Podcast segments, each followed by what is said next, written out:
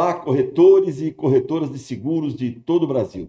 Esse é o Sim Pode Ouvir e eu sou Rogério Prima e esse é o podcast do Sincor São Paulo, podcast dos corretores de seguros. Bem, hoje nós estamos recebendo aqui esse que é um ícone do nosso mercado de seguros, admirado de 10 entre 10 corretores aí desse Brasil todo, um homem muito admirado, que eu encontrei no Conec, claro, não perdi a oportunidade de dar um grande abraço nele, convidá-lo aqui para o nosso Sim Pode Ouvir.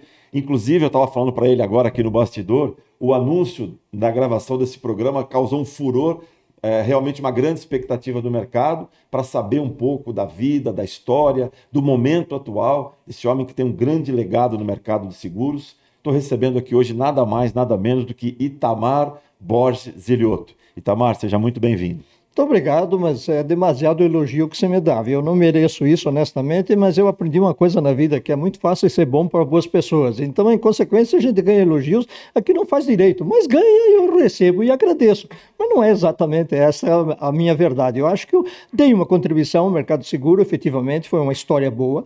Eu acho que eu vou contá-la muito mais por ser uma história do que se, do, por ser, de que, de ser a minha história. Não é exatamente a minha história, mas é uma história que eu acho que merece ser contada e vale vale a pena, vale a pena. Então, obrigado por estar aqui, obrigado pelo convite, obrigado pela cortesia que está me recebendo. Vamos em frente. É, a gente, realmente, a gente tem, assim, sem rasgação de seda mesmo, Itamar, a gente se sente muito honrado. Eu, inclusive, é, quando tive esse contato com você, comentei com o Boris, né? Ele também ficou, nosso presidente, Boris Ber, ficou muito satisfeito com a tua vinda. É, e realmente já faz alguns anos, né, daquele trabalho todo que a gente vai falar um pouco que você fez, e acho que você continuar na ativa, né, um homem com a tua cabeça realmente não pode ficar fora desse mercado. E eu estava, inclusive, algumas coisas hoje, a gente Sim. vai ter uma oportunidade que eu, por exemplo, conheço um pouco da tua trajetória, né, uma, uma, parte boa da tua trajetória, mas naqueles momentos de que era o foco em, em, resultado, em trabalho, em você criar todo aquele legado que a gente vai falar hoje, faltou um pouco que me despertou, tenho certeza que isso é curiosidade né, da maioria dos corretores, que eu queria começar falando um pouco, antes de a gente entrar em seguro, falando um pouco da tua vida. Né? Você me mandou que você, a tua formação básica é em Direito pela Direito. Universidade Federal do Rio Grande do Sul e que você até colocou, por uma necessidade de sobrevivência, você ingressou em vendas. Queria que você contasse um pouquinho, por favor, onde você nasceu, um pouquinho da tua história de vida, quem, quem é a pessoa antes do, do homem de mercado, quem é a pessoa Itamar? Bem, a minha idade de nascimento já dista um bocado. Afinal, eu fiz 80 anos, há poucos dias passados eu fiz 80 anos. Eu sou descendente de uma, filha de, de uma família de italianos, Meu, meus avós maternos eram todos italianos, eu nasci num distritozinho de Vacaria, hoje um município chamado Vila Ipé. É, minha formação, fiquei em casa, como todas as crianças até uma certa idade, os 11 anos de idade eu fui para um seminário e fiquei 10 anos no seminário. Saí 10 anos, saí com 21 anos no seminário, achei que não era mais minha vontade de perseguir lá, não era exatamente minha vocação. Eu acabei saindo do seminário e aí fui procurar alguma coisa para fazer. E como a formação era humanística e um, uma das profissões que mais se liga ao humanismo é exatamente o direito, eu fui fazer o direito. Mas eu me dei conta também que, vindo de uma família pobre, eu precisava me sustentar. E aí eu comecei a trabalhar e fazer alguma coisa. Então comecei a trabalhar. Primeiro trabalhei uns meses num escritório, eu descobri que não era meu negócio estar sendo no escritório e tal. E aí fui trabalhar, fui admitido no laboratório de produtos Produtos Químicos Ciba, nem existe mais há anos, eu fui trabalhar lá de propagandista. E aí eu iniciei minha operação de venda, comecei a trabalhar com vendas nesse negócio. Foi segundo, segundo lugar, o segundo emprego foi na loja Renner, eu era, era assessor da diretoria, mas exercia um trabalho mais comercial, de alocação de mercadorias, etc e tal. E a partir daí sim, aí eu comecei a entrar no ramo de agrícola. Fui vender tratores, implementos agrícolas, coletadeiras, adubo, semente, todo esse, toda essa parafernália de coisas. Bom, esta foi uma aventura extraordinária, porque trabalhar em vender listas telefônicas, uh, Rogério, é um negócio, negócio incrível. Eu diria que listas telefônicas era o Google da época, talvez uma ideia, uma ideia mais aproximada. Mas é extremamente difícil de vender listas telefônicas, mais na época se vendia. E aí eu tive a oportunidade de trabalhar com dois consultores americanos, e eles me ensinaram as técnicas da venda Lá eu aprendi realmente o conceito do que é vender, que venda é um processo, que precisa ser descoberta uma necessidade, que precisa ser eh, confirmada, fazer uma, uma apresentação exatamente de acordo com isso, que não é simplesmente falar do produto, é entender uma necessidade do consumidor. Isso me marcou profundamente, Rogério. Eu, eu acho que essa foi uma grande lição que eu aprendi da minha vida. Eu vinha numa formação humanística, então tudo isso, de uma certa forma, coincidiu e se somou a formação humanística que eu tinha de, de, de conversar com as pessoas, de, de, ter a coisa da pessoa, e até e essa técnica, técnica não, vou chamar um pouco mais, essa era mais do que técnica, é, é, um, é, um, é um saber realmente de usar princípios. Então, eu aprendi na minha vida a trabalhar com um pouco de princípios. Eu acho que isso me deu todo o enfoque do resto da minha formação. Obviamente que tudo isso pude aproveitar melhor no seguro. Foi quando eu entrei no seguro, que isso foi em 1993 por obra e graça, não sei do que, eu estava aqui em São Paulo morando e tinha decidido que ia voltar para Porto Alegre, que era a minha terra, onde eu estava vivendo ultimamente. E aí, por uma feliz coincidência, eu estava almoçando num lugar e me encontrei com um amigo meu que tinha uma empresa de consultoria de contratação de pessoas. E quando ele me viu, ele disse: O que você está fazendo? Eu estou tô aqui, eu estou indo embora para Porto Alegre. Não, não, não, você não vai, não. Segunda-feira está lá no meu escritório. Eu fui lá, fiz uma entrevista com, com um senhor chamado Bote, não me disse de onde era, não me disse qual era a empresa, não me falou, não me mencionou, fizemos a entrevista. Na semana seguinte me chamou para uma nova entrevista, fui na empresa e fiquei sabendo qual era a empresa e saí de lá contratado. E saí de lá também tremendo. Porque eu não entendia nada, bolhufas de seguro. Para mim, seguro era um negócio, era um prêmio que a gente pagava. Imagina só a total ignorância com que eu entrei no mercado de seguro. Não, realmente. Não, e, e assim, é muito interessante, e por isso que eu te fiz essa pergunta inicial é, nós, aqui do mercado de seguros, temos no, né, no nosso inconsciente que você nasceu né, tra trabalhando com seguro já. E é muito interessante ouvindo você falar um pouco tecnicamente a questão de ração para frango, coisas que você passou na tua vida antes de ingressar no seguro. Né? Eu me lembro, inclusive, uma primeira visita que você fez na minha corretora em 1993, logo que você tinha entrado, com o doutor Alfredo Del Bianco. Del Bianco, né? saudoso Alfredo é, Del Bianco. Né? E você nos fez uma visita.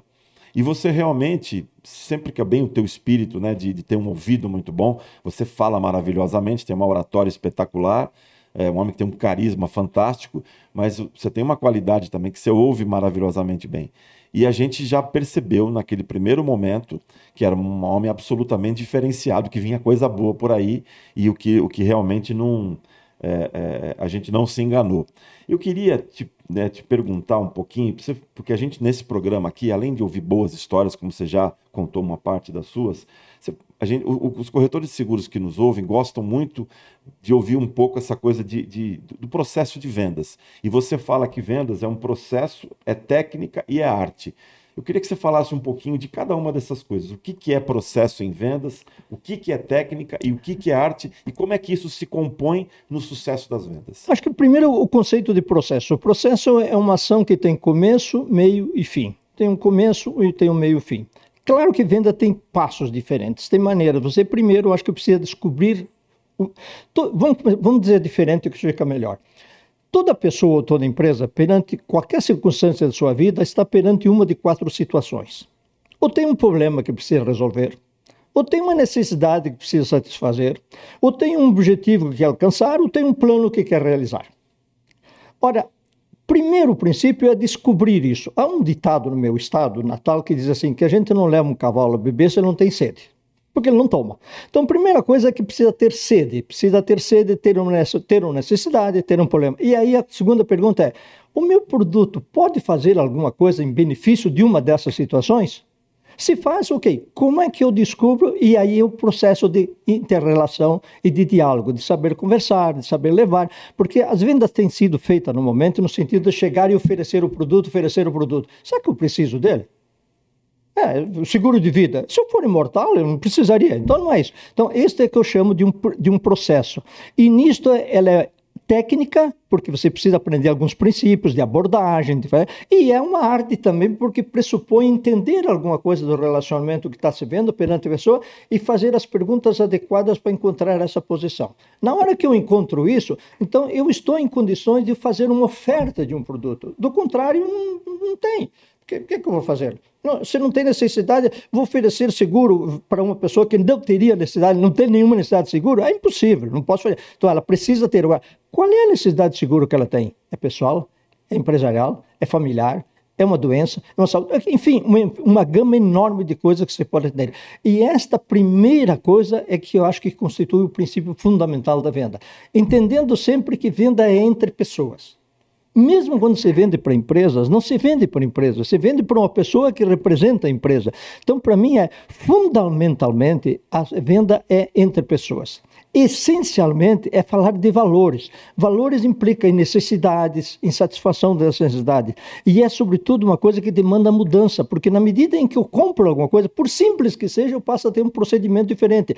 Vender uma, um, um imóvel, vender uma geladeira para uma família, significa que a família vai ter um comportamento diferente. Ela vai guardar a alimentação de um modo diferente do que vinha. Então, entender essas particularidades e essas coisas, eu acho que são absolutamente fundamentais. E isso é o que eu me propus a, a, transmitir.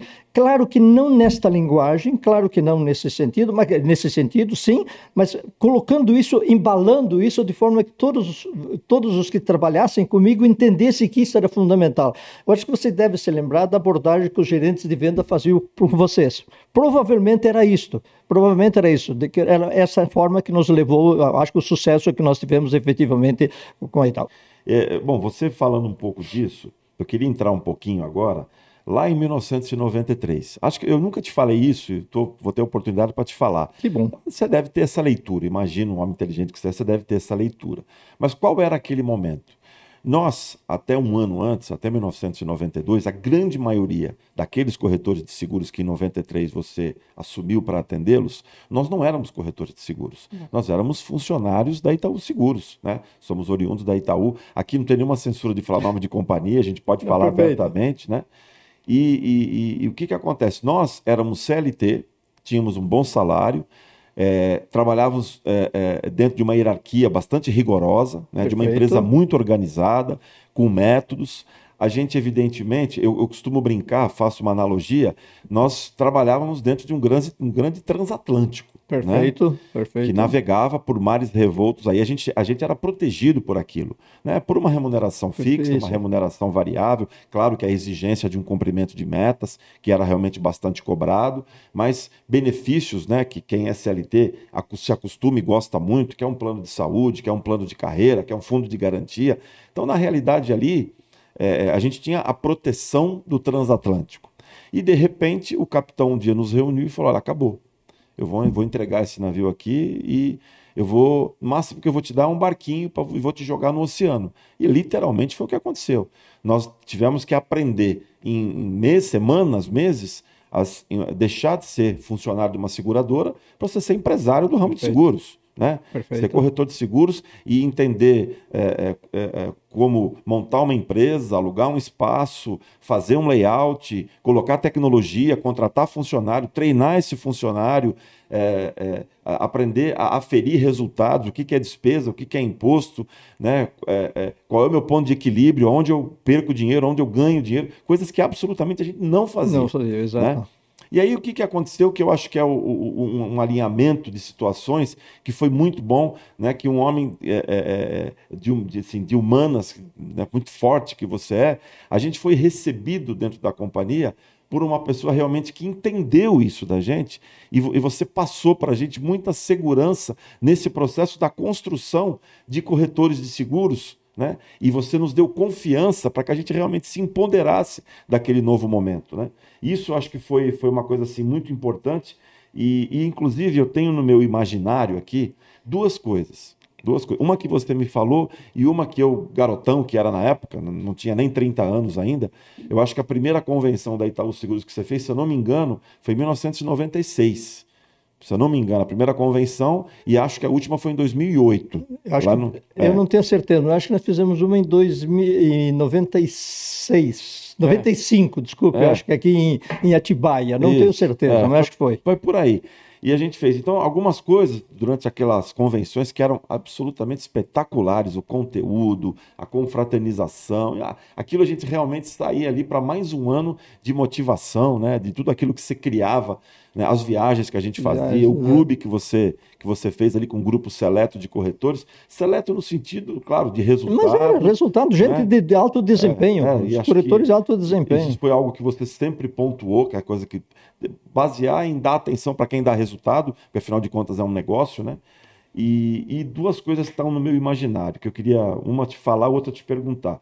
Uma vez eu, né, depois daquele bate-papo, aquela oratória muito bacana, tal, eu te peguei ali meio que no corredor, claro que você estava sempre ocupado, eu te pedi para resumir em uma, uma, palavra, uma frase sobre vendas. Você olhou nos meus olhos, você botou a mão em mim e falou, Rogério, presta atenção numa coisa.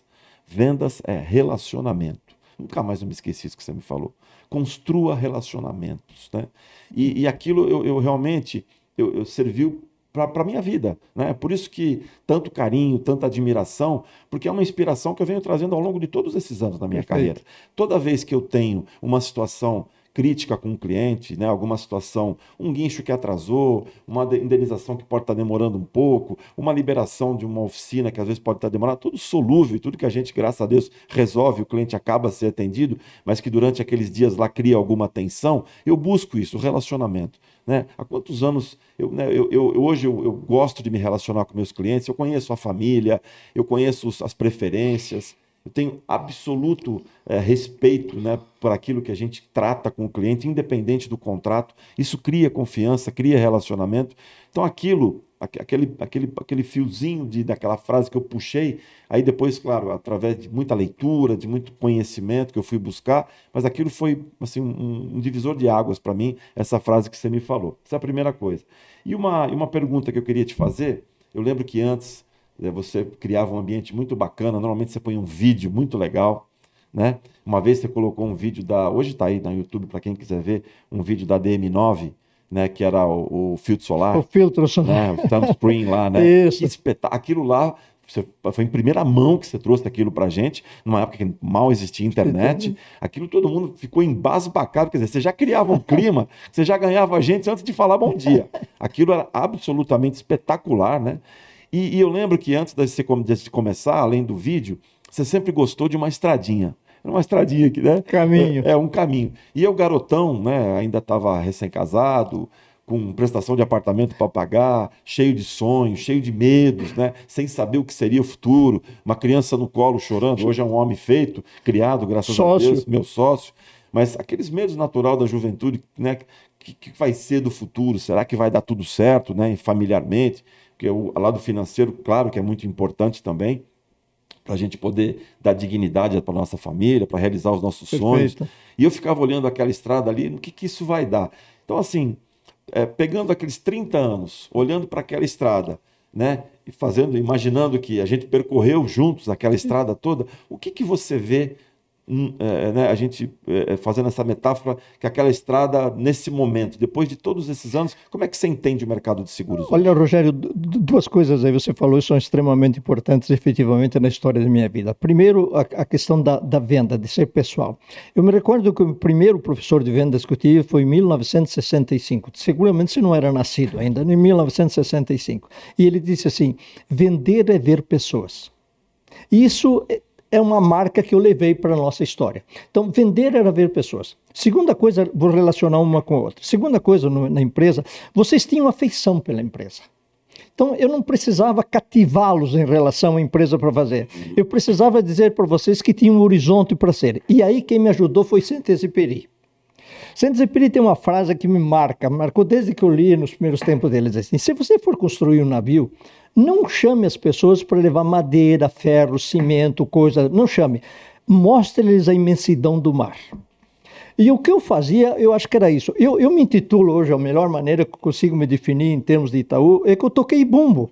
Eu não fiz nada mais a não ser tocar bumbo. Então eu toquei bumbo levando esse, esse filmezinho para vocês. Eu toquei bumbo dizendo que tinha uma história para se cumprir. E vocês acreditaram nisso. O, o maior mérito, acho que, de todo esse desempenho é que vocês, em primeiro lugar, tinham conhecimento profissional.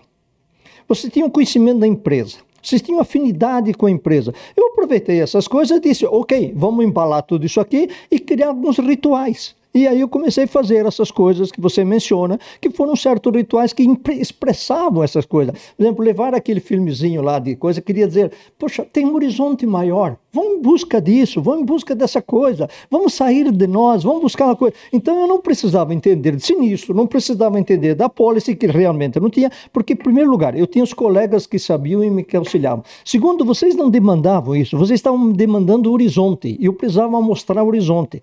A terceira coisa é caminhada. Caminhada é um negócio que me entrou na vida, porque eu sou, eu sou um aventureiro, eu gosto de fazer aventura. Para ter uma ideia, eu já fiz quatro vezes o caminho de Santiago de 800 quilômetros cada um. Só não faço a quinta esse, esse ano porque me machuquei, de um, tive uma lesão na, na uma fratura do, do fêmur, da perna, da tiba, da como se chama, rótula, da rótula, patela na patela do joelho, não fazem. Então, são coisas que estavam na vida. E outra coisa, isso servia de metáfora para o nosso trabalho. Curvas e caminhos significa tem subidas e tem descidas. Vamos acompanhar isso. Vamos seguir. Nós sabemos, nós estamos no alto, ótimo, mas daqui a pouco a gente vai descer. E eu estava só junto. A ideia é que, eu, que a empresa estava junto com vocês nas subidas e estava junto com vocês na descida. Esta era a ideia, que era o arcabouço que eu queria levar para vocês. E a minha grande felicidade é que vocês entenderam isso. Eu não precisava gastar saliva para fazer isso. Vocês entendiam quase que intuitivamente esse negócio. E isso criou aquele, aquele mecanismo de nós sermos unidos, profundamente unidos nas viagens, nas comemorações, nas dificuldades, porque passamos sim por tremendas dificuldades naquela época, sem dúvida alguma. E eu queria que os rituais, estarmos juntos, fazer convenção, um clube de corretores, um clube dos agentes para a gente ter mais afinidade, viagens, trabalhando, estando junto com vocês, participando das mesmas coisas, estando no mesmo tipo de quarto, participando igual, então sem distinção. Isso me fez, isso, eu diria assim, ó, vocês me ensinaram, seguro, e vocês me deixaram aprender. Uhum.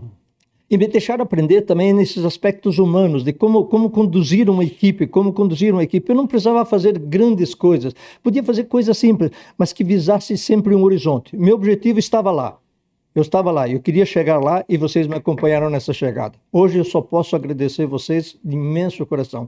A melhor fase da minha vida foi efetivamente minha fase de Itaú. Foram meus 13 anos de Itaú. Foi lamentável eu ter sido velho na época para sair, tive que sair. Mas eh, foi os melhores anos da minha vida estar com vocês. É, realmente, assim, e, e para nós também, corretores, foi muito marcante. Realmente a gente esperava aquelas convenções, os encontros com você o que eu te falei aqui, sem nenhum exagero, para quem eu anunciei esse bate-papo de hoje, muita expectativa, que já está sendo muito bacana te ouvir, né? Você pontuando algumas coisas da tua história e algum, de novo você está dando para essa juventude que tá, vai, vai nos assistir também, para o meu filho, que inclusive eu falei de você para o meu filho, né? É. Ele está com muita expectativa de ver também, né? Porque ele não te conhece, está muita expectativa de entender esse legado todo. Não exagere para não se arrepender, Rogério. É. Não exagere para não se arrepender. É. Agora, uma coisa também, Tamar, que acho que foi um grande mérito seu, é, você está falando tudo do, de relacionamento, de tudo isso que você construiu, né? Era muito fácil nisso tudo, né? Criar esse ambiente muito bom, mas a gente está falando de uma empresa que tem acionistas, que quer saber de resultado, nada mais, nada menos que o Grupo Itaú. Quer dizer, isso, isso tudo muito lindo mas corria um risco de ser maravilhoso, mas não ter resultado. Quer dizer, você teve o mérito também que, como você pontuou para mim, criar uma estrutura enxuta, que reduziu provavelmente o custo da companhia Sim. na gestão do atendimento de, de, corretores, extremamente dinâmica, porque a tua comunicação era muito boa com a gente e a companhia, na época, mudou a forma de se comunicar com o corretor. Isso melhorou demais a questão de todos os processos internos da companhia, mesmo dizendo que não entendia do seguro, que a gente sabe que não é verdade, porque você depois passou rapidamente a ser um especialista, extremamente bem sucedida. Quer dizer, isso não é fácil. Então, assim, complicando um pouquinho, como é que você fez para é, criar um ambiente humano de tanto cangraçamento, tanta harmonia e, ao mesmo tempo, um resultado muito bom? Porque normalmente é o contrário. É muito fácil empresas que são têm um relacionamento muito bom, e você vai ver o, o resultado, as pessoas são felizes, mas não ganham dinheiro. Ou, ou existe uma cobrança feroz onde, onde dá resultado, mas o relacionamento quase não existe. É uma cobrança insana. Inclusive, muitos, muitas, algumas alguns profissionais que hoje são corretores né, é, é, passaram a ser corretores por opção e, e, às vezes nos confidenciam. Olha, eu realmente é, eu quis cuidar da minha vida, ter meus horários, certo. criar as minhas metas e não estar tá mais sob hierarquia, sobre cobrança, sobre metas absurdamente altas. Enfim, o que, que você acha que corroborou para as duas coisas terem sucesso? Acho que tem duas ou três coisas aí, Rogério, que foram, que foram substanciais para essa, para essa coisa. Em primeiro lugar, a, equipe da Itaú quer dos diretores, quer dos funcionários. Todos me receberam muito bem. É, quando eu fui apresentar os diretores, os outros diretores, o que tinha menos anos de, de empresa tinha 18 anos. Eu entrava novo. Então, o primeiro fato que me dei, me dei consciência é o seguinte: se eu tentar aprender e querer entender como eles, eu não vou me dar muito mal, porque eu não vou superá-los, não tem condições mínimas. Então, o que, que eu vou fazer? Eles entendem isso, mas tem alguma coisa que eu entendo. Então, cada um no seu campo. Segundo lugar, eles me receberam. Eles estavam disponíveis para me aceitar. No começo, eu me recordo das nossas reuniões que você referiu aqui, que era um pouco de fantasia, de coisa. Alguns diretores iam dizer, ah, mas esse negócio é muito, é muito, muito burlesco, não, não vou. Depois, no fim, dizia, como é que a gente faz isso? Como é que a gente faz? Então, eu tive um apoio de todos os diretores, do BOT, da Steri, da Selma, Osmar, de todos eles que acompanharam, deram extremo apoio. Eu sabia, se eu tiver necessidade, eu vou lá. Segundo fator, o Bote, como vice-presidente, me deu liberdade. Deixou fazer. Ele correu riscos em me deixar, mas me deixou fazer, deixou fazer. Poucos contatos nós tínhamos, assim, para decisões, efetivamente, e o Bote me deixava andar. Então eu consegui andar, porque eu também confiava em vocês. Terceiro fator é isso, eu confio que eu tinha vocês. Eu sabia que se eu levasse uma proposta para vocês, vocês assumiriam ela tranquilamente. Eu nunca me esqueço de uma situação que teve em Bauru, uma ocasião, teve muita semelhante a essa, mas essa, essa marcou minha vida. Eu tinha que ir a Bauru fazer uma reunião com os corretores e dizer para eles que nós precisávamos aumentar 10%, 10 de preço. Para encurtar a história eu terminei ovacionado nessa reunião e nós atingimos e dessa vez distribuímos carros naquela ocasião. Então, é, é, é uma aceitação. Eu diria assim, isso não foi mérito meu, uh, Rogério, não foi mérito meu, não foi capacidade minha de convencimento, não era isso. Se tratava que vocês estavam prontos para receber, vocês eram empresários. Acima de tudo, eu os considerei como empresário. E como empresário, vocês precisavam de uma oportunidade. O que fiz foi criar a oportunidade. Vocês executaram. Meu trabalho foi muito simples. Eu não consigo ver grandeza nesse trabalho, honestamente, Rogério. Eu consigo ver assim. Acho que eu criei algumas condições básicas, fundamentais para vocês. Isso. Eu mostrei para vocês a imensidão do oceano. Eu mostrei para vocês a imensidão do oceano e o resto vocês fizeram. Vocês navegaram, vocês foram super bem sucedidos, foi maravilhoso. Eu até hoje guardo as melhores recordações dessa época, de todos vocês, de todos mesmo, efetivamente, porque vocês aceitaram. Acima de tudo, vocês tiveram aceitação minha. E aceitação não só quanto a pessoa minha, mas aceitação nos propósitos, nos objetivos. O Suma, Rogério, nós trabalhamos com propósito. É, eu acho assim, é, você, uma coisa que eu posso testemunhar também, nunca tive a oportunidade de falar, que acho que é, é muito simples. Primeiro, você nunca mentiu para gente, você sempre disse a verdade para gente. Mesmo nos momentos em que você precisava falar: olha, isso não é possível a gente fazer, isso a companhia não pode fazer. Mas eu tenho uma outra proposta para vocês que de repente pode até ser melhor do que isso que vocês Exatamente. estão falando. Um horizonte melhor do que isso. Perfeito. E acabava criando oportunidades e relacionamento em cima disso. Então a tua honestidade, né? a tua. É, é, em que pese, claro, todo o risco, como você falou, né, que o, a diretoria assumiu, você sabia da responsabilidade que você tinha, mas você sempre usou isso com muita responsabilidade, com muita sinceridade. Eu acho que isso foi muito importante. Eu queria passar agora para a segunda parte do nosso bate-papo, okay. se me permite. Ah, só que antes disso, eu só quero é, é, falar, a gente sempre aproveita aqui o nosso Sim Pode Ouvir para falar um pouco dos, dos, benefícios do Sincor São Paulo. Tá, e ótimo. nós estamos agora, praticamente em novembro, as férias vêm aí. Então eu queria falar para você, sócio do Sincor São Paulo, que nós aqui do Sincor São Paulo temos a nossa central de viagens. Né? Hum. Entre no sincorsp.org.br, o nosso portal, né? Acesse benefício central de viagens, que você vai ter realmente um atendimento diferenciado, descontos especiais para sócios do Sincor São Paulo. Lembrando que, inclusive, o Sincor São Paulo, nós temos uma colônia, por exemplo, em Caraguatatuba. Ai, é, temos uma colônia muito bacana em Caraguatatuba. E, claro, você que quer viajar para o Brasil, para o exterior, você vai ter um atendimento diferenciado, com descontos especiais. Então, você, sócio do Sincor São Paulo, aproveite essas férias, aproveite o benefício que o Sincor São Paulo tem e não deixe de consultar, repito, a nossa nossa central de viagens no Sincor São Paulo, sincorsp.org.br barra benefícios, que eu tenho certeza que você vai adorar, vai se surpreender e vai ter umas férias sensacional.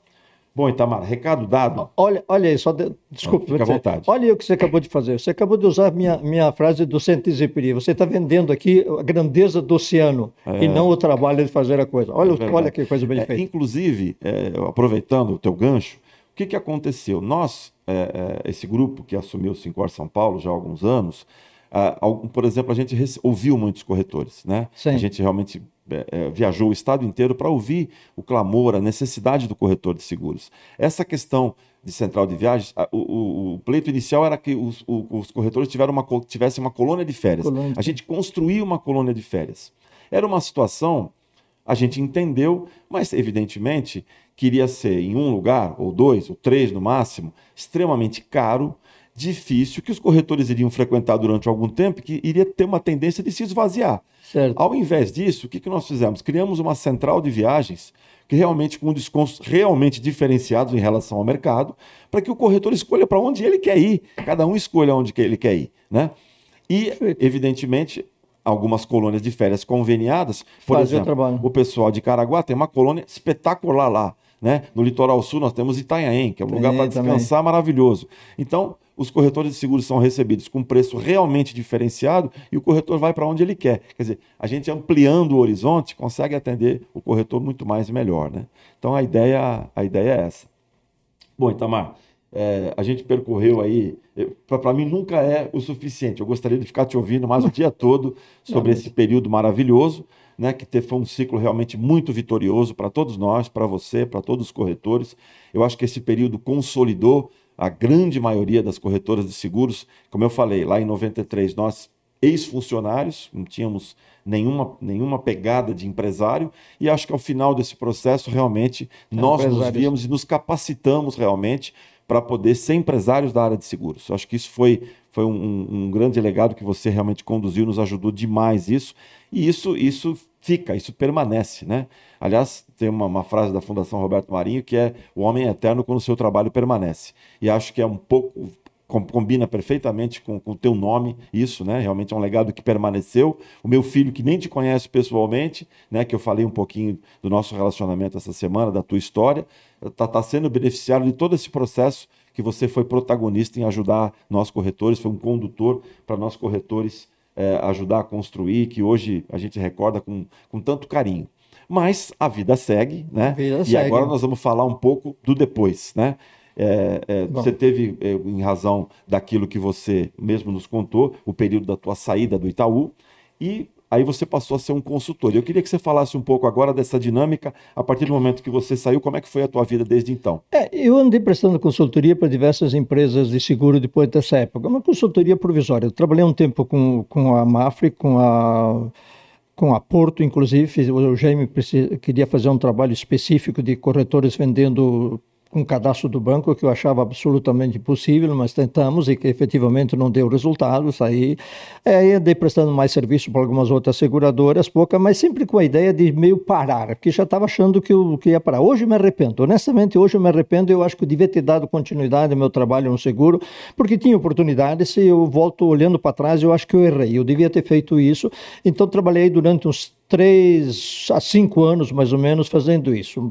Aí fiquei te, quieto um bocado de tempo. Consultoria para várias seguradoras. Consultoria para várias, para várias é, é, seguradoras, várias ah. seguradoras. Aí depois parei de novo um tempo e aí encontrei um grupo, um grupo de aqui de São Paulo, na cidade de São Paulo, tinha um grupo chamado G20. Era um grupo de 20 corretores que, com quais a gente encontrava para fazer a, principalmente as melhorias no aspecto operacional da empresa. Com os Marcos era diretor de tecnologia. Então nos encontramos, eles diziam, faz assim, faz assado. Então nós, e nós levamos as dúvidas que queríamos, eles traziam isso e ficamos meio, acabamos criando um pouco mais de amizade. Lembra que nessa época, é, um dos, das estratégias que eu adotei foi não ter muitos corretores em São Paulo. Porque ter corretores em São Paulo nessa época era competir demasiadamente forte com a Porto. E nós não tínhamos a força suficiente. Então nós preferimos sair de São Paulo e principalmente ir para o centro-oeste, para o litoral e para outros lugares. Mas esse grupinho permaneceu junto, ficou. E aí depois, agora de muitos anos, acabamos nos encontrando. De vez em quando tinha um almoço, uma coisa, até que um belo dia alguém dizia: por que não pensamos em fazer alguma coisa juntos? E aí começou a surgir uma ideia de criar alguma coisa junto. Começamos a fazer, primeiro, simplesmente para nos juntarmos e ter algum benefício de acesso à seguradora, com facilidades, etc. e tal. E aí, por influência também um pouco minha nessa altura, não totalmente, lógico que não, mas com participação minha, nós fomos, começamos a pensar em ter uma empresa efetivamente, com, com, com características efetivamente de empresas, que pensassem numa coisa que fosse disruptiva em matéria de seguro. Lembra, Rogério, que há muitos anos o corretor vem fazendo as mesmíssimas coisas. O mercado do seguro mudou em termos de produto, mudou em termos de tecnologia, etc. Mas o corretor continua fazendo exatamente as mesmas coisas. Para ser mais breve, até ser um pouco agressivo, deixa-me te colocar a coisa da seguinte ordem. À vontade, estamos. A coisa da seguinte ordem. Corretor e corretor são umbilicalmente a mesma coisa. Estão vinculados junto. Ora, qual é o trabalho do corretor? O trabalho do corretor é vender. Quando fala aqui em corretor, estou falando de sua equipe de vendas. O trabalho dele é vender. Qual é o trabalho da corretora? Corretora é processar. Olha, nós vivemos na época da tecnologia altamente sofisticada, desenvolvida.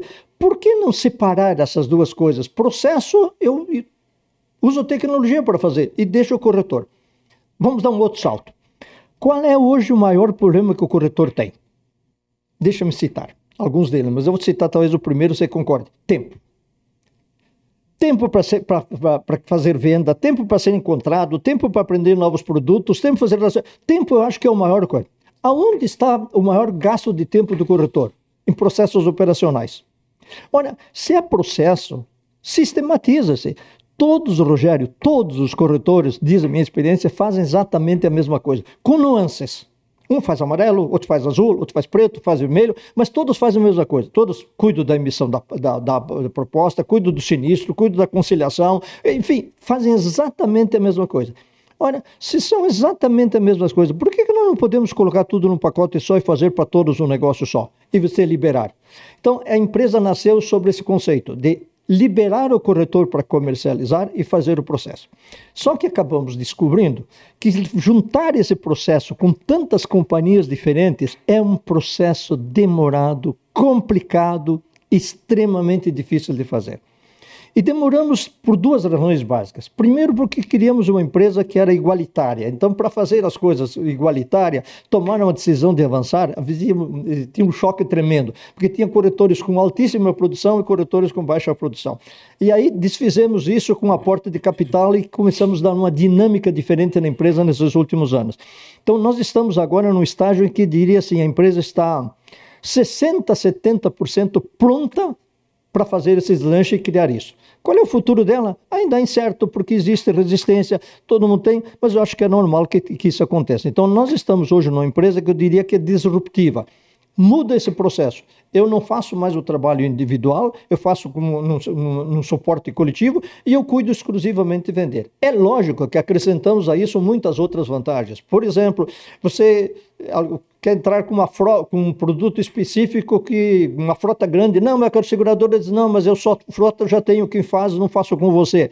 Então, quando você está junto, você tem um especialista que atende e faz isso. Quando você quer vender um produto que alguém que não, que não por exemplo, um, um seguro de, de, garantia, de garantia, que é um pouco mais difícil, que eu não conheço, eu tenho alguém que conhece. Então, nós ajudamos. Eu acho que tem aí uma série de vantagens que a gente está levando essas coisas ao mercado. Difícil de vendê-las? Difícil mas a gente está, acho que, andando num bom caminho. Se Deus quiser, a gente vai concluir esse trabalho com uma empresa que dê esse suporte e separe essas duas coisas. É um pouco difícil de entender esse começo, porque a união era umbilical. Era e é. Separar essas coisas é um drama. Mas, meu Deus, é processo. É processo. Processo tem demandas para hoje. Tem uma tecnologia avançadíssima para fazer isso. Então, a nossa ideia é que está. Eu estou no, não estou no dia a dia da empresa, até por questão de idade, já completei meus, como disse, meus 80 anos, está na hora de dar uma paradinha, segurar e fazer algumas outras coisas, também usufruir um pouquinho da vida, mas ainda mantenho uma relação, porque estou no conselho de administração da empresa e faço parte dessa atividade até por, por exatamente por paixão. Aquilo que aconteceu na Itaú, na Itaú, Rogério, é hoje uma paixão minha. Oxalá eu pudesse nascer de novo e repetir essa história. Maravilha. É a, é a SEG Partners Brasil Corretora, né? Isso, né? SEG Partners Brasil Corretora. SEG Muito- Partners Brasil Corretora. Muito legal. Tamar, a minha próxima pergunta é o seguinte: eu, eu percebi que nessa última explanação que você fez, você caminhou por isso. Mas só para a gente escrever na pedra, é, eu sei que os corretores vão adorar isso, porque te adoram ouvir, claro, adoram te ouvir. Eu queria que você passasse um pouco, bem o conceitual disso que você pontuou para mim, antes da gente bater esse papo.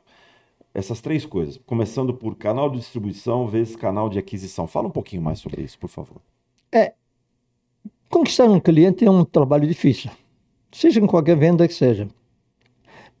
Quando você traz um cliente, um alguém que não comprou seguro, traz para dentro para comprar que comprou seguro, eu acho que eu não estou distribuindo um produto para ele. Eu estou trazendo um cliente.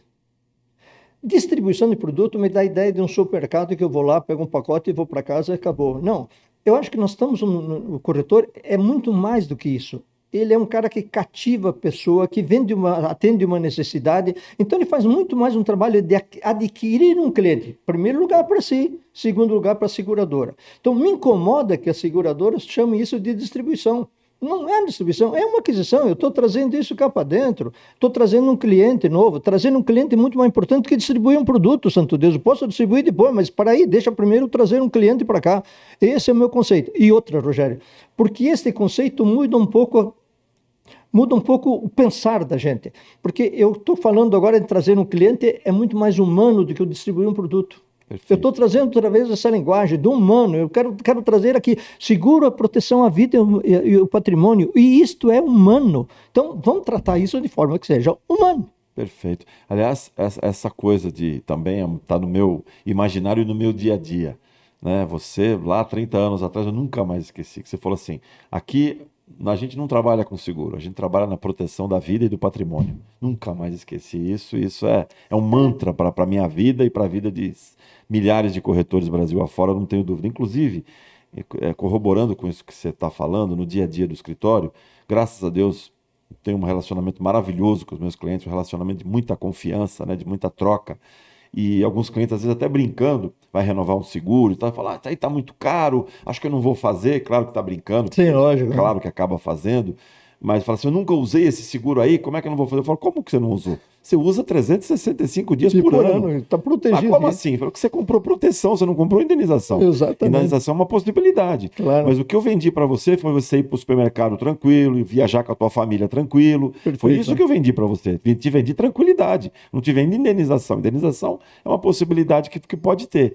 E Perfeito. por mais que o cliente às vezes fale, ah, que papo de vendedor, mas não é a Não, realidade. não é. Essa é a realidade. Essa é a Né? Você realidade. compra Uma, uma hora isso vai ser aceito. Pode não ser na hora que você fala, Sim. o cara pode levar, depois ele vai para casa vai pensar: caramba, alguém está falando em mim, falando isso. Sem dúvida. É, correto. é e, certíssimo. e- e tem também algo que eu procuro trabalhar muito isso, eu acho que isso, né, é, é, evidentemente que, é, por um lado, as pessoas falam, ninguém acorda com vontade de comprar seguro. Não. O pessoal acorda não. com vontade de comprar viagem, a mulherada roupa, shopping, nós homens, né? A gente quer comprar um carro novo, enfim, a gente, a gente quer consumir outras coisas.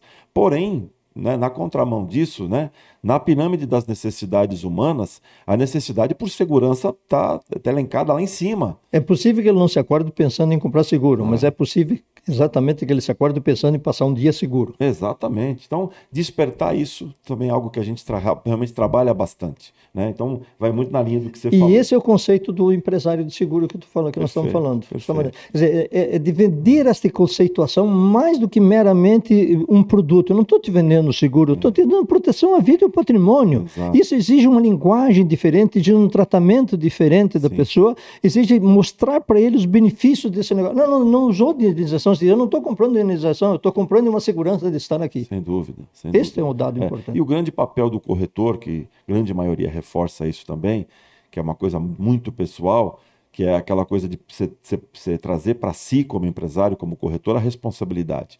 Não, eu tô te, eu tô, você está comprando um produto de uma companhia, mas eu tô aqui para garantir, Exato. tô aqui para Exa- garantir exatamente. que vai ser entregue para você. Exatamente. Então, eu só me relaciono com companhias de qualidade, com preços competitivos, né, e um produto que vai atender as tuas reais necessidades. Perfeito. Né? E a gente precisa Perfeito. conversar a respeito. Por exemplo, se você é, tem, tem, é mora sozinho e tem três carros, para que, que eu vou te vender uma garantia de carro reserva? Você não precisa disso. Eu não né? consigo não consigo deixar de dizer e aproveitar o teu gancho dizendo o seguinte: você está entendendo agora exatamente porque foi fácil trabalhar com vocês? Você entende agora exatamente porque foi fácil trabalhar com vocês? Depois de que você colocou isso no nosso inconsciente, aí pareceu fácil, né? Foi extremamente fácil. Vocês eram assim, vocês eram assim. É, é muito bom. A segunda questão que eu também queria, que você já passou, já percorreu por isso, mas de novo, para a gente escrever na pedra, queria que você conceituasse um pouquinho essa coisa: corretores vezes empresários de seguros. Eu vou ser um pouco agressivo nessa resposta, mas deixa eu te dizer assim: acho que corretor de seguro é aquele que espera ser, atender, atender um chamado, receber um chamado e fazer um atendimento. Empresário de seguro é aquele que procura vender o produto para quem não comprou ou vender um segundo produto para quem já tem um seguro. Acho que esta é uma forma, talvez, de distinguir. É uma forma bruta, uma forma um pouco dolorosa, mas eu acho que é, é essa. De não se acomodar com, simplesmente com o que ele veio lá. Fazer uma pergunta a mais. O cara, um corretor, um cliente pergunta para um seguro: caramba, faz uma perguntinha a mais. Tem uma informação a mais, busque um dado a mais, venda outro produto, venda o um segundo produto.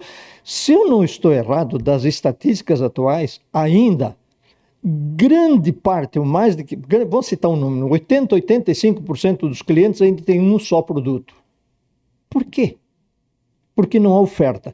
Então, para mim, empresário de seguro é aquele que toma a iniciativa de fazer oferta. Ou no ato da venda, ou depois, no momento que para ele for mais oportuno, mas que faz uma oferta de produto. Nós temos hoje mais de 100 produtos de seguro.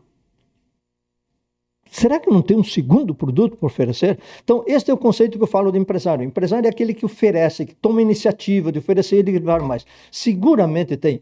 O cara deve ter uma família, deve ter uma propriedade, deve ter. Tem alguma coisa pela qual ele pode ser buscado e ser dito para ele buscar esse produto. Então, isto é empresário. Empresário, para mim, é aquele que faz oferta proativa. Aliás, lembre-se que o primeiro artigo da lei do corretor dos seguros diz que qual é a obrigação? Angariar e promover contratos de seguro. Isto, para mim, são verbos de ação ativa. Então, ser empresário, resumindo, é executar esses dois verbos. É cumprir esses dois verbos, angariar e promover contratos de seguro. Perfeito, perfeito, Tamar. É, eu queria te, também te, te fazer uma pergunta, bem curioso para saber a tua resposta. Que, que vendas é relacionamento, a gente não tem a menor dúvida, está mais do que escrito na pedra. Tá. Agora, nós passamos por um processo, especialmente agora no, no século XXI, que a sociedade mudou muito. Né? Mudou. O perfil do consumidor mudou muito, a forma como ele compra, a forma como ele prospecta. Eu sinto, eu tenho um filho de 25 para 26 anos. Eu sou exatamente 30, tenho 30 anos a mais do que ele. Uhum. Né? Então são gerações completamente diferentes. Então. Eu encaro o, a análise de algo que eu vou comprar, um produto, um serviço de uma forma, e eu percebo que o meu filho encara de outra forma. E uma característica muito profunda que, que nos divide é a impessoalidade com quem com qual ele trata o processo de compra. Isso me assusta um pouco, porque isso quebra um pouco o paradigma de, de relacionamento, que vendas é relacionamento. E eu dou exemplos. Por exemplo, é, eu como eu falei, graças a Deus, tenho um relacionamento maravilhoso com os meus clientes. Mas, por exemplo, tem alguns, alguns clientes que ele gosta que eu, o seguro vai vencer daqui 10 dias, ele gosta, e eu sei que ele gosta de receber por WhatsApp o orçamento e algum áudio meu, algo escrito.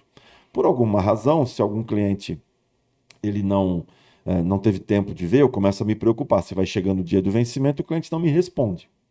Aí eu faço uma ligação. Já chegou a acontecer e pessoas assim, que eu me relaciono, que eu fui convidado para ir no casamento do filho, gente de, realmente de relacionamento, né? Perfeito. E aliás é uma delícia, às vezes algum cliente liga, a gente no dia a dia na dinâmica, outro dia um cliente me ligou, né? Aí, posso falar o primeiro nome dele, falou, Edson, tudo bem? Tá precisando de alguma coisa? Ele falou, calma, cara. Eu falei, não, desculpa, eu estou no, no, dia de trabalho. Ele falou, sabe por que eu estou te convidando? Eu tô te ligando, eu vou fazer 60 anos, vou fazer uma festa e quero que você venha com a tua esposa. Olha só falei, que maravilha. Falei, desculpa, eu pensei que você. Falou, não, eu entendo, eu sei como é que é a dinâmica do teu trabalho. Então isso é uma delícia, né? Então o que acontece? Voltando ao que eu estava falando, eu cheguei a fazer uma ligação para o cliente, e o cliente, em tom de brincadeira, porém, me, me, me puxando o olho. Por que, que você está me ligando? Por quê? Né? É, quando eu pudesse, eu ia te responder o zap. Vou renovar o seguro, sim. Aí, pô, desculpa, que eu tô preocupado com o teu seguro. Não, não esquenta a cabeça, mas ó, fica tranquilo que assim que eu tiver um tempo de respondo o zap lá, só vou ver quantas vezes eu vou pagar. Ah, tá bom. Família tá boa? Tá bom, um abraço. Então, o que que, o que, que, qual é, o que, que isso comunica? Que as pessoas mudaram no sentido de que, mais ou menos assim, eu sinto hoje que se eu, por exemplo, chegar numa empresa que é meu cliente para fazer uma visita surpresa, eu invariavelmente, 99% da vida, não vou agradar. Eu vou estar invadindo é a agenda, o dia daquele cara. É possível. Né? Até uma ligação, eu vou estar sendo invasivo. Então, assim, é, isso me assusta um pouco. Como em tempos de, de comunicação, é, é, a comunicação já não é mais veloz, ela é feroz. É né? feroz. E, e, a gente tem que escolher, quer dizer, a gente, se a gente falar, ontem, 30 anos atrás, sem internet, no mundo analógico, era a oferta de informação era, era, baixa. era, baixa. Pelo contrário, a gente tinha que lutar para agregar um número de informação para receber essas informações. Hoje é rigorosamente o contrário. A gente é massacrado de é. informação. É. Então, basicamente, o nosso trabalho é jogar literalmente no lixo 90% do que a gente recebe e escolher os 10% que, que, a gente, que a gente consegue humanamente absorver. Isso é um desafio com o nosso cliente. Sem porque para ele, a gente também faz parte dos 100% que ele vai ter que escolher entre ignorar o que Perfeito. a gente vai mandar. Perfeito. Isso faz parte da oferta que a gente faz, faz. também. E, e, e, e, dar alguma atenção, que é o que a gente pretende, para levar para ele a proteção à vida e ao patrimônio. Então, assim, em tempos de impessoalidade, internet, inteligência artificial, como é que a gente faz para construir uma relação sólida, duradoura e efetiva com esse consumidor? Dei exemplo do meu filho, um homem de 25 para 26 anos, né, que vê o mundo de uma forma absolutamente diferente da minha.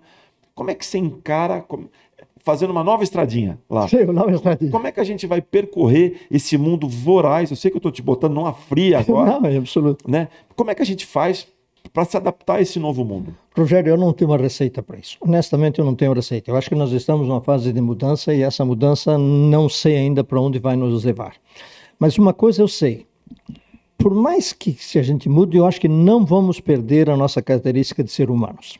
Acho que não vamos perder a gente vai ter que encontrar alguma maneira, independente de qualquer coisa, para chegar nisso. Nós, nós, ainda não encontramos. Eu acho que nós estamos vivendo agora, já eu tenho a impressão de que a fase já começa um certo declínio nessa coisa de excesso de comunicação.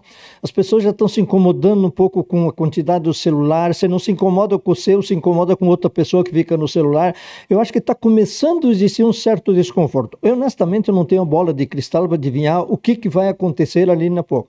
Mas a minha sensação é que nós, apesar de todos esses avanços tecnológicos, não vamos perder nossa característica básica de ser humanos que em algum momento qualquer a gente vai. Talvez tenha que descobrir um outro método de falar, uma outra maneira, uma outra, um outro jeito de relacionar-se, que não sei direito qual é, até porque eu estou fora da atividade, não estou me preocupando com isso, mas, eu, eu, mas mesmo na atividade que eu tenho do dia a dia com meus colegas, eu percebo assim, quer ver uma coisa que começa, eu tenho colegas já se queixando isso. Quando a gente faz aniversário, você recebe centenas de, de parabéns. Quantos você recebe pessoalmente? No fim do dia se diz: ótimo, recebi, pá, todo mundo me comunicou. Um me fez o telefone, um me fez a ligação. Mas esse um me deu a sensação de eu ainda estar. Então, eu não estou querendo perder a esperança, e esta é uma expressão minha mesmo, não estou querendo perder a esperança da nossa humanidade, que nós ainda vamos recuperar um momento em que precisamos olhar um nos olhos dos outros e falar. E acho que isso vai ser ressuscitado há uma série de mecanismos, de coisas né, hoje que está se usando, que são paliativos. E são bons paliativos, tem resolvido eh, comunicação, e-mails, WhatsApp, etc. e tal, mas a mim me parece que começa a ressurgir de novo, ou menos, melhor, antes do que dizer que estou ressurgindo, que a nossa humanidade não vai, não vai perder. Que nós, quando se trata de alguma coisa muito pessoal, a gente ainda dizer. Eu, eu gostaria de receber meus, meus parabéns pessoalmente ou por um telefonema do que por que mandar o WhatsApp. Porque eu acho que a gente leva. Então, acho que começa um pouco de saturação disso. Rogério, qual é o caminho? Não sei. Mas eu te diria o seguinte: acho que não vamos perder nossa humanidade. Acho que nós vamos cada vez mais buscá-la e vão ter. E aí eu acho que precisa estar atento. Opa! E claro que terão pessoas que vão adorar estar nessa coisa, até porque é uma maneira de rejeição. A maneira hoje do WhatsApp de fazer negócios é uma maneira boa de receber, mas é uma maneira boa de não fazer. Então, o que será que nós estamos arrumando? Uma maneira boa de fazer negócio futuro ou uma maneira boa de não fazer negócios? É um ponto de interrogação que nós temos aqui. Porque muitos vão dizer, eu vendia mais porque vim me vender, você, você fazia uma venda. Se você não fizer mais uma venda, terá compra? Esse é um ponto de interrogação que eu acho que nós ainda vamos ter que lidar com ele. Sem dúvida. Sabe que a tua resposta, o, o, sentimento que eu, que, eu, que eu tenho nesse momento da tua resposta é um sentimento de alívio. Porque eu sou um, um, fui quase tratado como maluco, mas depois que as pessoas entenderam essa situação, foi uma grande alegria para mim. Já faz um tempo, alguns anos atrás, é, eu, além de corretor de seguros, né, que é claro que é a minha atividade principal, Hoje estou aqui no Sincor São Paulo, né? A atividade do Sincor São Paulo extremamente gratificante. Né? O Sincor São Paulo é aquela coisa, quando eu estou né, na Freeman Corretora, eu trabalho pelo meu negócio, pelos meus interesses, pela minha família, pelo meu resultado, para atender da melhor forma os meus clientes. Então é o meu negócio. Perfeito. Quando eu estou aqui, potencializa o meu espírito coletivo. Aqui eu trabalho por todos nós, o que é bom para os corretores de seguros e para os consumidores. Então, esse espírito coletivo realmente é, é, acho que engrandece a gente até como pessoa. Sem né? dúvida, né? sem dúvida, Rogério, sem dúvida. Outra atividade que eu adoro também, eu sou professor da Escola de Negócios Seguros para formar novos corretores. Hum, né? Parabéns. E, e, é uma atividade também extremamente gratificante. gratificante é, peguei classes presencial antes da pandemia, que era eu adorava né, pegar uma classe com 35, 40 alunos, formar novos corretores e dar uma aula muito além da, da matéria, da, da, grade curricular, Perfeito. mas falar um pouco de relacionamento também. Então, sem saber, você esteve comigo lá muitas vezes com os meus alunos, humildemente tentando reproduzir muito mal o que você sempre fez. Pelo contrário, acredito é, que você fez e muito bem. É, então, é, é uma, uma atividade muito importante e para completar minha maluquice, é, eu me formei como palestrante e fiz, montei uma palestra, e agora você vai entender porque que eu falei que, como eu me sinto aliviado com a tua resposta, no momento que a única palavra do mercado era mudança, mudança, mudança, mudança, mudança, eu construí uma palestra chamada Nada Mudou. E fui vender essa palestra. Dei essa palestra na, na Porto Seguro, a Porto, Ótimo. né? Essa palestra, em algumas universidades, né? Beleza. Então, durante um tempo eu percorri é, o tanto o mercado de seguros quanto os mercados paralelos e afins de clientes, de empresas, de clientes meus, com essa palestra, né? E, e, e, a, e o nome assustava todo mundo. Onde, Sim, quando só se fala em mudança, o nome da minha palestra era Nada, nada mudou. mudou. E, e, e ela é baseada exatamente nisso que você acabou de falar que os processos, a tecnologia, uma, a forma como se, se, se, constrói vendas e negócios, elas mudam constantemente. Mas a nossa característica humana, as nossas necessidades, a maneira como a gente age e reage aos relacionamentos, ela não muda. Não muda. Né? Então, basicamente, o meu conceito foi esse. Eu tive um grande sucesso. É, aí você pode falar, né, depois desse sucesso, por que, que não continua a carreira de palestrante? Eu brinco, porque senão o cachorro ia começar a rosnar para mim. Porque eu não parava em casa. Não parava mais eu em tenho casa. uma esposa, tenho, né, claro. tenho, tenho filhos, tenho uma vida, né, uma saúde para cuidar, e realmente conciliar essas quatro atividades estava é. absolutamente impossível. Então, parei um pouco com palestra, mas adoro também isso.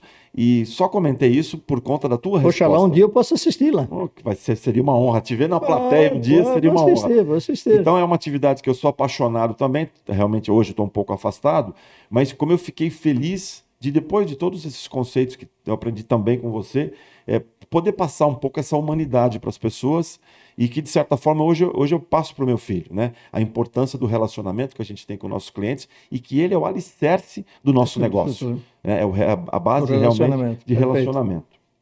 Bom, Tamar, você vê que passa uma hora a gente nem vê. Caramba! Né? Passa uma hora a gente nem vê. Caramba! Um bate-papo, aquilo que eu te falei antes, que eu tinha certeza que ia fluir dessa maneira Não. maravilhosa, né? E eu queria te agradecer demais a tua presença aqui. Foi muito gostoso te receber. O mais legal é que esse programa vai ficar gravado para que a gente possa ver daqui uma semana, daqui um mês, daqui um ano, daqui dez anos, né? Queria te parabenizar pelos teus 80 anos de vida. Gozado que eu estava eu tava ali na, quando a gente estava na apresentação hoje, eu estava olhando para você ali, eu estava fazendo, eu tempo, tinha bem 93, o Itamar entrou com uns 40 e poucos anos na Itaú, eu falei, Itamar deve estar com 75, por aí. Você está me tá falando, sendo bondoso. É, você está me falando de 80. Então, assim, tanto quanto é, fisicamente, quanto é, a tua cabeça, a tua oratória, posso te falar, né? Um meninão de 80 anos. É, né? mas, mas, é, mas, Rogério, a idade, a, a idade oferece algumas resistências para a gente. A gente perde efetivamente. Eu, por exemplo, estou desabituado de conversar. É, a, idade, a idade começa. E depois você também começa a ter outros, outras coisas de interesse, claro, etc., claro. porque a idade vai avançando. É. Mas, de qualquer forma, chegar aos 80 anos foi uma coisa que me, me deixou muito, muito feliz, muito contente. Não, e bem como você está, realmente é é, é realmente muito bom, muito, muito bom te ver assim dessa forma, saudável, raciocinando perfeitamente. Com certeza você vai ter uma longevidade muito grande. E aliás, para finalizar, eu queria te contar mais uma inspiração que você me fez. Eu, apesar desse meu tamanhão, hoje eu sou um ecoturista. Oh, que eu beleza! Tive, esse, ano eu estive na Chapada Diamantina por 10 dias. Pô, mano, fez, a, fez o Vale do, do Pati? É, o Vale do Pati eu não fiz, que é muito específico. Eu fiz, né? ano, fiz ano é, passado. É, é, mas eu fui todas as cachoeiras. Cachoeiras, lá. foi. O Vale é. do Pati precisava alguns dias específicos para o Vale do Pati. Não, precisa é. e é uma, é uma é. travessia do, perigosa. É, é. Eu, inclusive, é, é, os guias lá, às vezes, pelo meu tamanhão, né, me ficam preocupados. Eu brinco com eles. Eu falo: olha, sabe qual é o animal que atravessa a savana toda andando e não para? São os elefantes. São os elefantes, são grandes, são grandes. E realmente, apesar do meu tamanho, como eu, hoje eu caminho muito, eu que realmente beleza. consigo caminhar. Às vezes eu acordo é, no domingo de manhã né, e ando 20 quilômetros até a casa do meu irmão. Chego lá ah, e o que, que você vai fazer? de carro, de moto? não, vim a não, pé. Vim a pé. É, então realmente caminho muito. Foi uma inspiração que você me deu também, de reflexão, de, de que me fez muito bem também. Então, mais uma inspiração que eu trouxe de você e queria aqui registrar e deixar escrito na pedra para sempre meu carinho, a minha admiração, a minha gratidão e tenho absolutamente certeza que eu falo em nome de centenas, para não dizer milhares de corretores de seguros que vão assistir esse conteúdo e vão mais degustar um pouco da tua história, do teu legado, da tua vida, de tanta inspiração, de tanto resultado que você ajudou e conduziu trazer. Então, muito obrigado. Queria te deixar à vontade agora para você é. deixar uma mensagem final para os corretores, para a gente poder encerrar. Eu te agradeço, Rogério, pelo fato de estar aqui. Seguramente isso me renova uma série de coisas. Me lembro muito das nossas épocas, boas épocas, dos nossos bons exercícios, dos nossos bons trabalhos juntos. Eu fico imensamente satisfeito. Obrigado por estar aqui. Obrigado. Eu sei que não estou dando a mensagem que deveria exatamente talvez dar, mas enfim, um pouco da história está passando aí. Eu acho que seja, seja proveitosa. Você fez a gentileza me dar essa oportunidade. Eu quero te agradecer pessoalmente, mas sobretudo, Rogério, transmita a todo o pessoal que o agradecimento, porque foram vocês, corretores, que me deram o melhor tempo da minha vida, Rogério. Obrigado. obrigado eu agradeço muito a vocês todos. Muito obrigado. Obrigado. Muito obrigado. Obrigado. Obrigado, obrigado. Gente, muito obrigado pela audiência de vocês. Como vocês puderam ver agora, que programa delicioso para a gente poder desfrutar. E não percam os próximos episódios do Sim Pode Ouvir, o podcast dos corretores de seguros, o podcast do Sincor São Paulo. Um abraço a todos e até a próxima.